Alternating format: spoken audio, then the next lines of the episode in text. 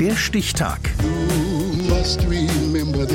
Die Chronik der ARD. 19. April 1943. Heute vor 80 Jahren begann der Aufstand im Warschauer Ghetto. Jens Schellers.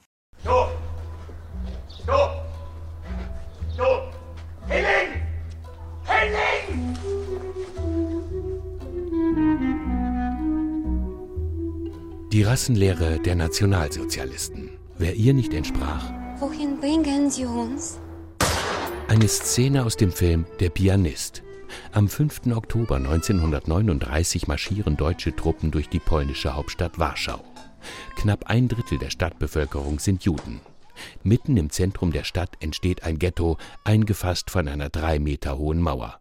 Hier lebt auch der spätere Literaturkritiker Marcel Reich-Ranitzky. Dort wohnten zunächst rund 400.000 Juden.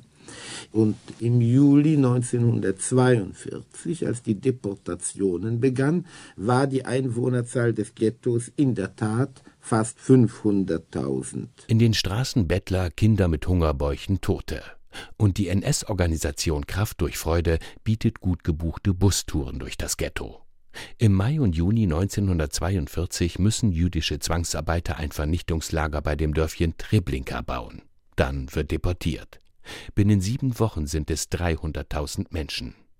Unter den Verbliebenen im Ghetto wird der Ruf nach Widerstand laut. Dabei geht es keinem der Aufständischen um einen Sieg.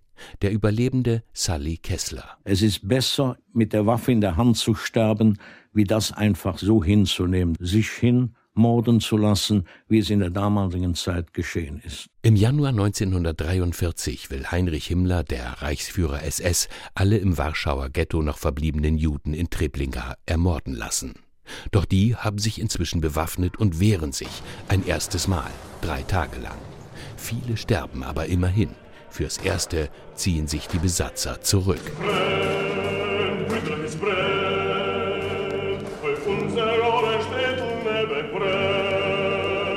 Das Lied vom Aufstand der Warschauer Juden.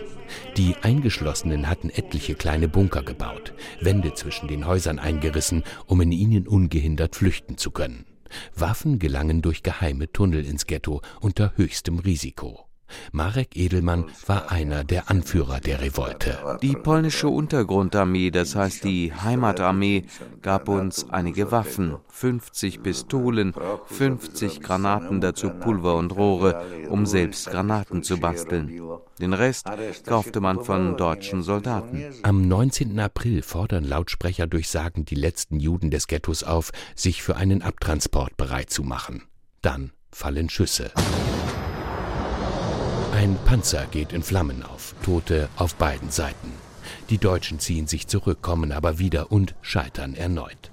Vier Wochen lang halten die Juden den Widerstand durch, obwohl SS-Kommandeur Jürgen Stroop jedes Gebäude mit Flammenwerfern niederbrennen lässt. Am 16. Mai meldet Stroop, das ehemalige jüdische Wohnviertel Warschaus besteht nicht mehr. Gesamtzahl der erfassten und nachweislich vernichteten Juden beträgt 56.065. Nur wenigen hundert Menschen gelingt die Flucht durch das Kanalsystem, darunter auch Marek Edelmann. Er schreibt, der erste Tag des Aufstands gilt als der erste vollkommene Sieg über die Deutschen. Und der gelang in Warschaus jüdischem Ghetto heute vor 80 Jahren. Der Stichtag. Die Chronik von ARD und Deutschlandfunk Kultur. Produziert von Radio Bremen.